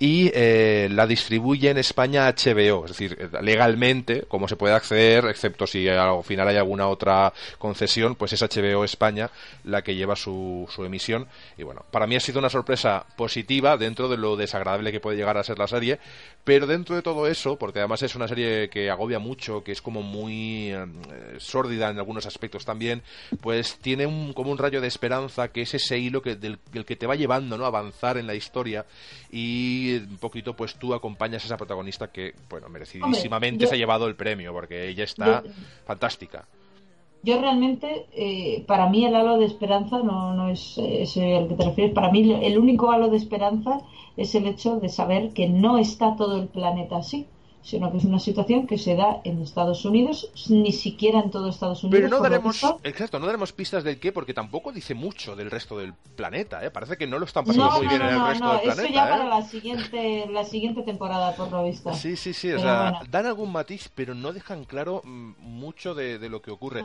Que quizás también hay unos juegos del hambre ahí super bestiales en Europa y no lo sabemos. contemporáneo con los Juegos del Hambre. Hombre, no, no, se no se diferencia tanto, si lo pensáis, el tema de los castigos, la represión, las purgas. Hombre, se diferencia en el tono, en el tono. Claro, es, el tono, es el tono. político. Aquí estamos hablando de purgas, pues obviamente para, para cazar a, seres humanos y para eliminar a otros que no les sirven para sus intenciones reproductivas. Pero claro, aquí hay que meter también política, religión, eh, represión, mujeres totalmente destrozadas, o sea, eh, el, el, el, cómo puede ser que una sociedad que, porque se dice, si llevan 300 o 400 años haciendo lo mismo, pero en realidad es una nueva sociedad que se ha instaurado es decir, lo duro que puede llegar a ser eh, y cómo te han podido comer la cabeza para que en unos pocos años te conviertas completamente. Es decir, la serie, la serie tiene algunos momentos absolutamente brutales que te llevas las manos a la cabeza y dices, eh, o sea, es que yo no me vería en esa situación. Eh, yo estaría muerto, yo no me puedo callar determinadas cosas. Claro, tú no eres una mujer.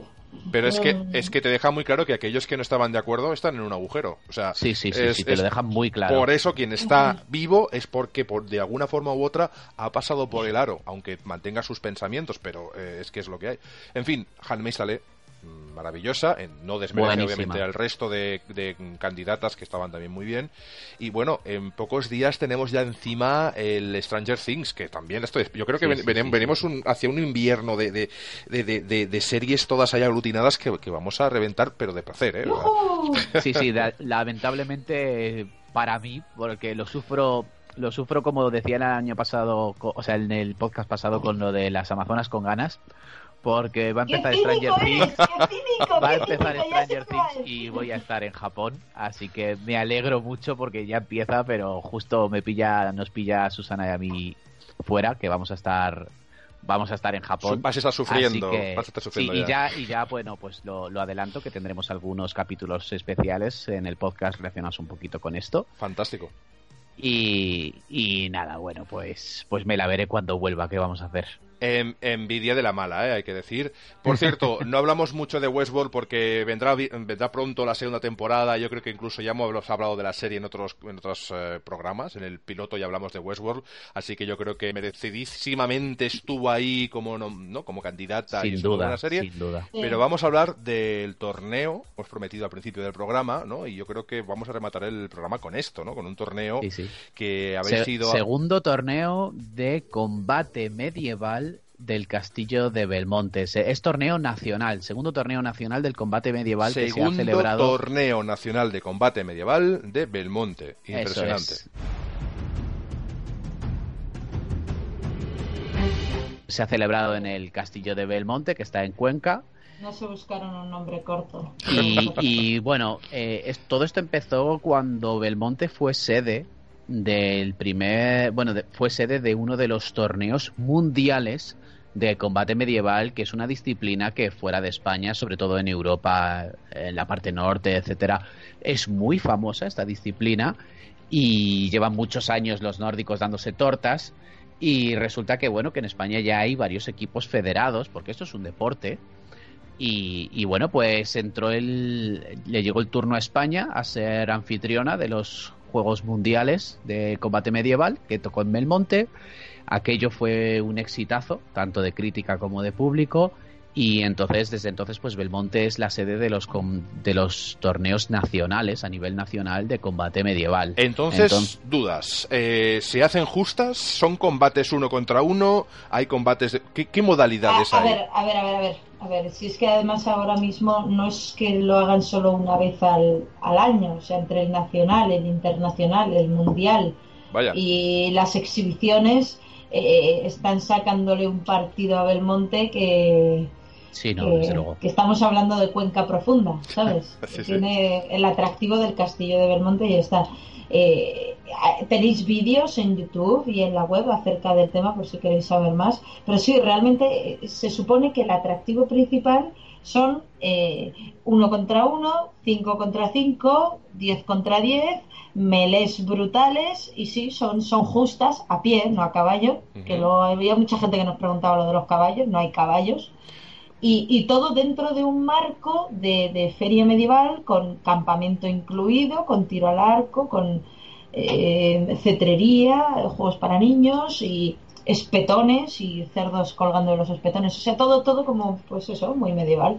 El problema que ha habido este año con este torneo es que eh, la organización ha sido nefasta. Lo hemos disfrutado mucho años anteriores y este año, pues, ha sido espantoso.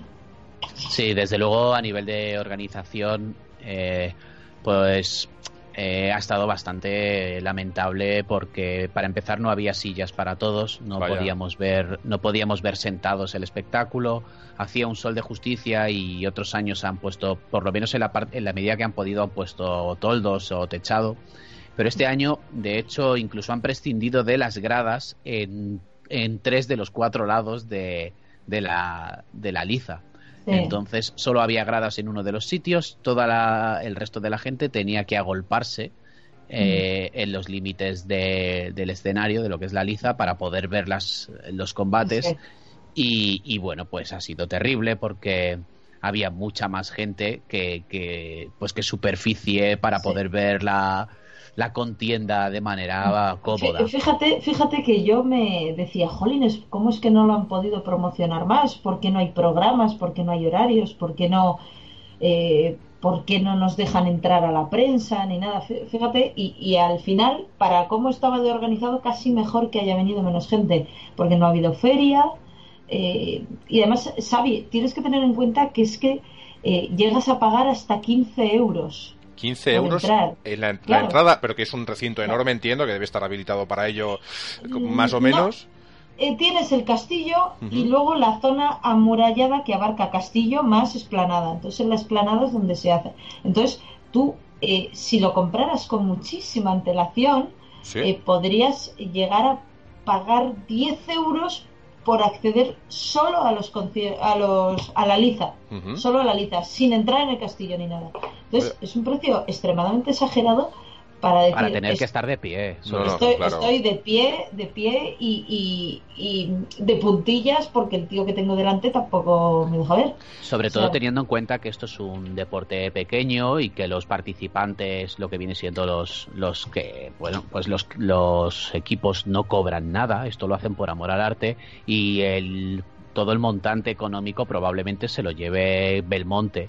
Entonces pues a mí me parece mal eh, toda esta falta de organización, que ni siquiera te puedan ofrecer una silla. Ya no hablamos ni siquiera de que otros años nos han invitado a la prensa a ir y a cubrir el evento. Este año parece que lo han pasado como un poquito de puntillas. No lo entiendo, de verdad que no, no entiendo los motivos. varias veces, Independientemente de, lo, de lo horrible que ha sido la, organización, eh, hay que decir que estos torneos son muy espectaculares y muy divertidos divertidos para todo el mundo que le guste la violencia. Vamos a entender que aquí vamos a ver violencia. Sí, lo que pasa es una exhibición. Ellos es gente zurrándose a, pero con pues todas igual que cuando vas a ver boxeo. Sí, pero van protegidos. Hay que matizar para aquel que esté escuchando diciendo, vaya, pero esto aquí hay sangre. No, van, con armaduras. Sí, sí, siempre hay sangre. Siempre hay sangre. Bueno, También lo digo. ¿eh? Algún, algún golpe habrá de estos que haga daño incluso al que lo está viendo, pero.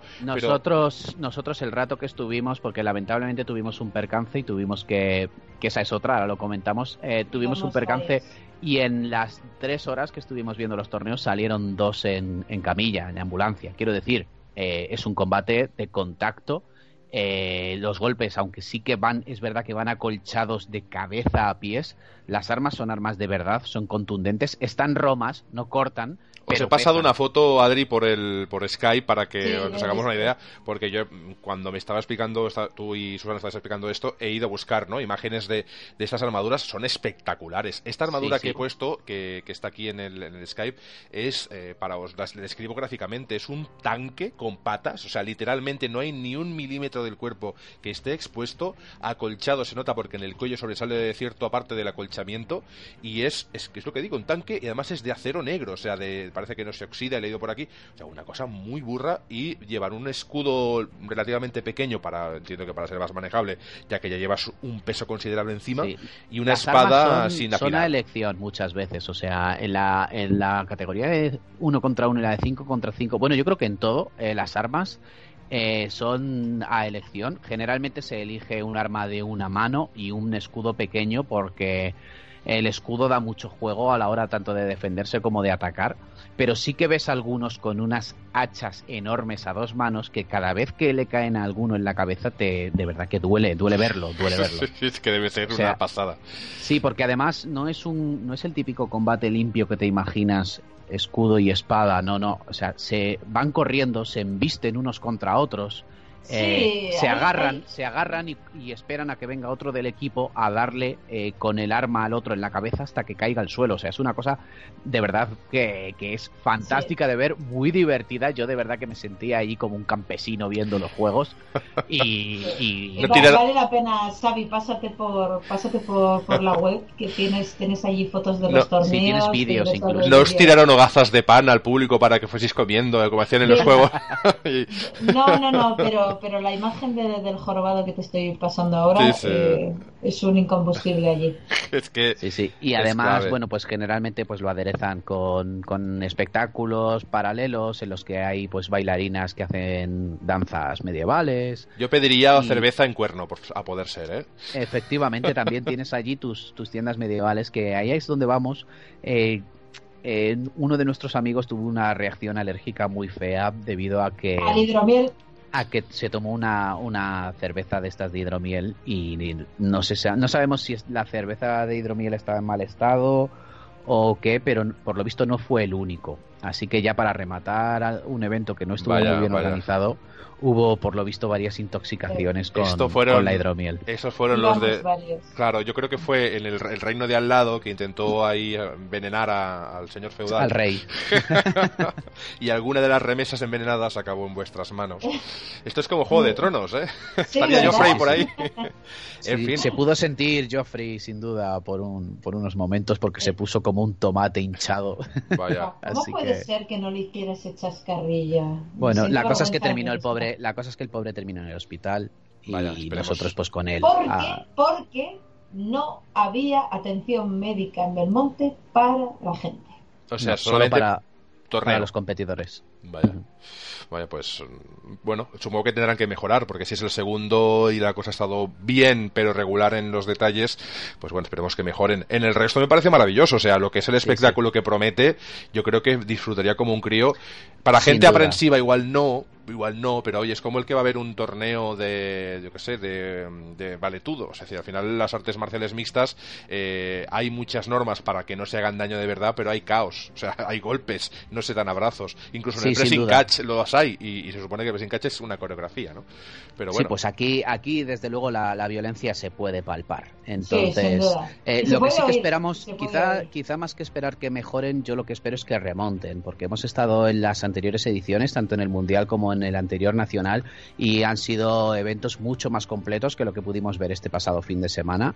Y me daría mucha pena que esto por mala organización o lo que mm. fuese se acabase, porque de verdad es que es algo muy divertido de ver, muy interesante. La gente que lo hace no os penséis que son gente que está loca, son gente normal que le encanta esto, que lo vive, que le apasiona. De hecho, tenemos, si no me equivoco, alguna entrevista eh, en la web publicada y, y, de verdad que si, si os resulta curioso echar un vistazo a Generación Friki, que ahí tenéis algunos artículos porque es un mundo apasionante que a mí me resultaba hasta hace unos años totalmente desconocido y cada vez que hay ahora algo en Belmonte nos acercamos porque porque nos encanta, porque estamos enganchados, somos fans. Aquí en, en Cataluña, porque a decir a la audiencia que nos encontramos en partes diferentes y que ahora ya siendo la hora que es vamos a ir cerrando el programa, pero que esto es como un bonus track, ¿no? Nos ha apetecido hablar de esto porque es, es friquismo, es divertido, es interesante y, la verdad, eh, han pasado una foto por canal interno de una de las bailarinas y digo, oye, habrá que ir un día de estos. No solo por las tortas, las tortas ya me interesaban, pero la bailarina, curioso. Lo, que pasa que, bueno, está muy bien porque no deja de ser un poco también ambiente tipo rol, ¿no? Rol en vivo.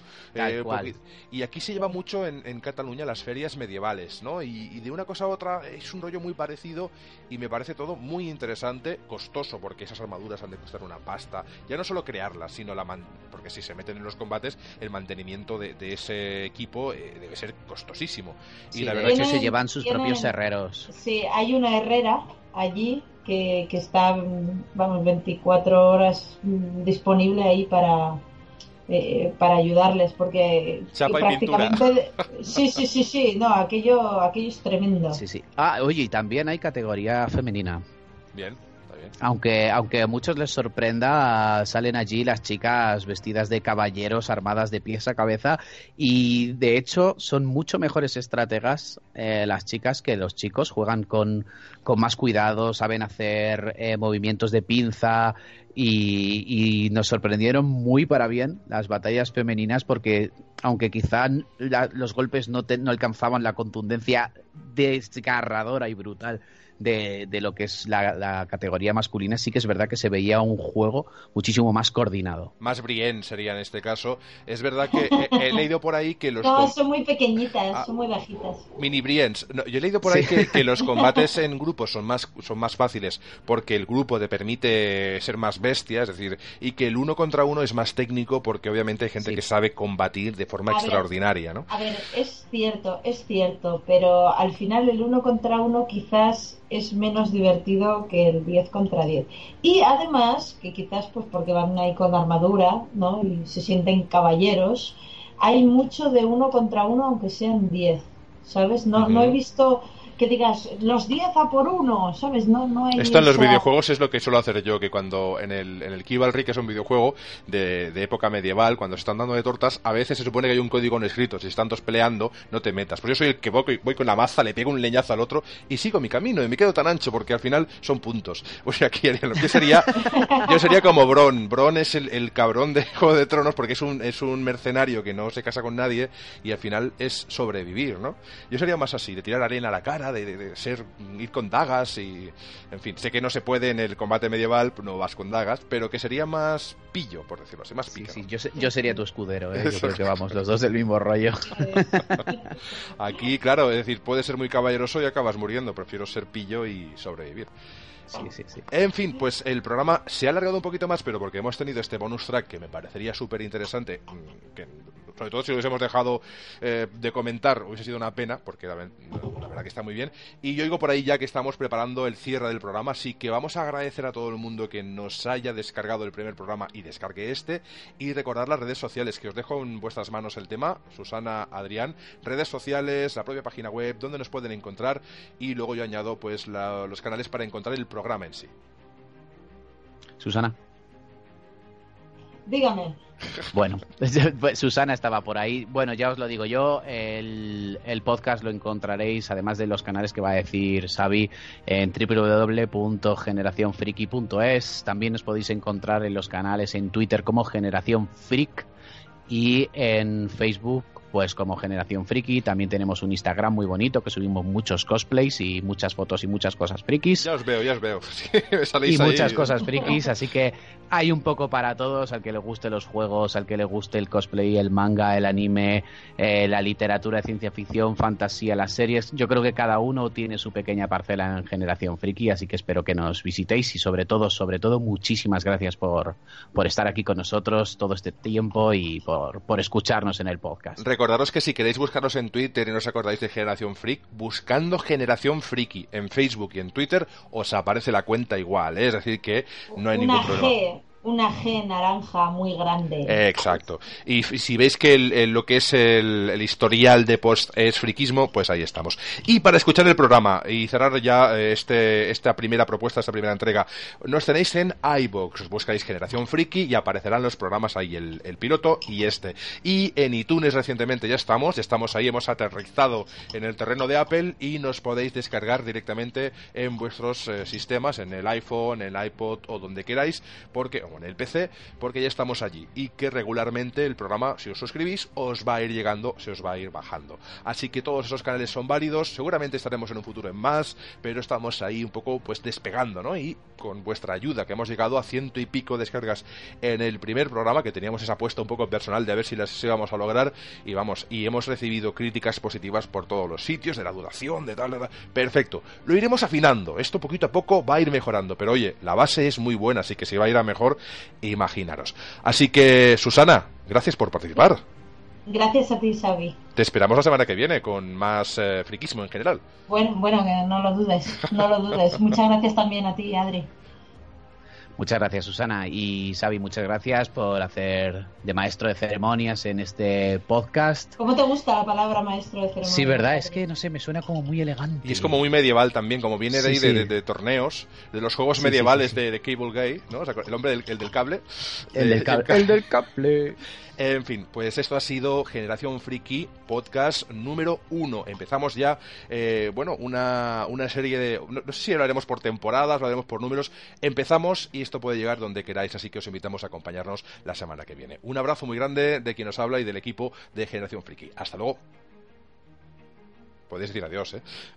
Adiós.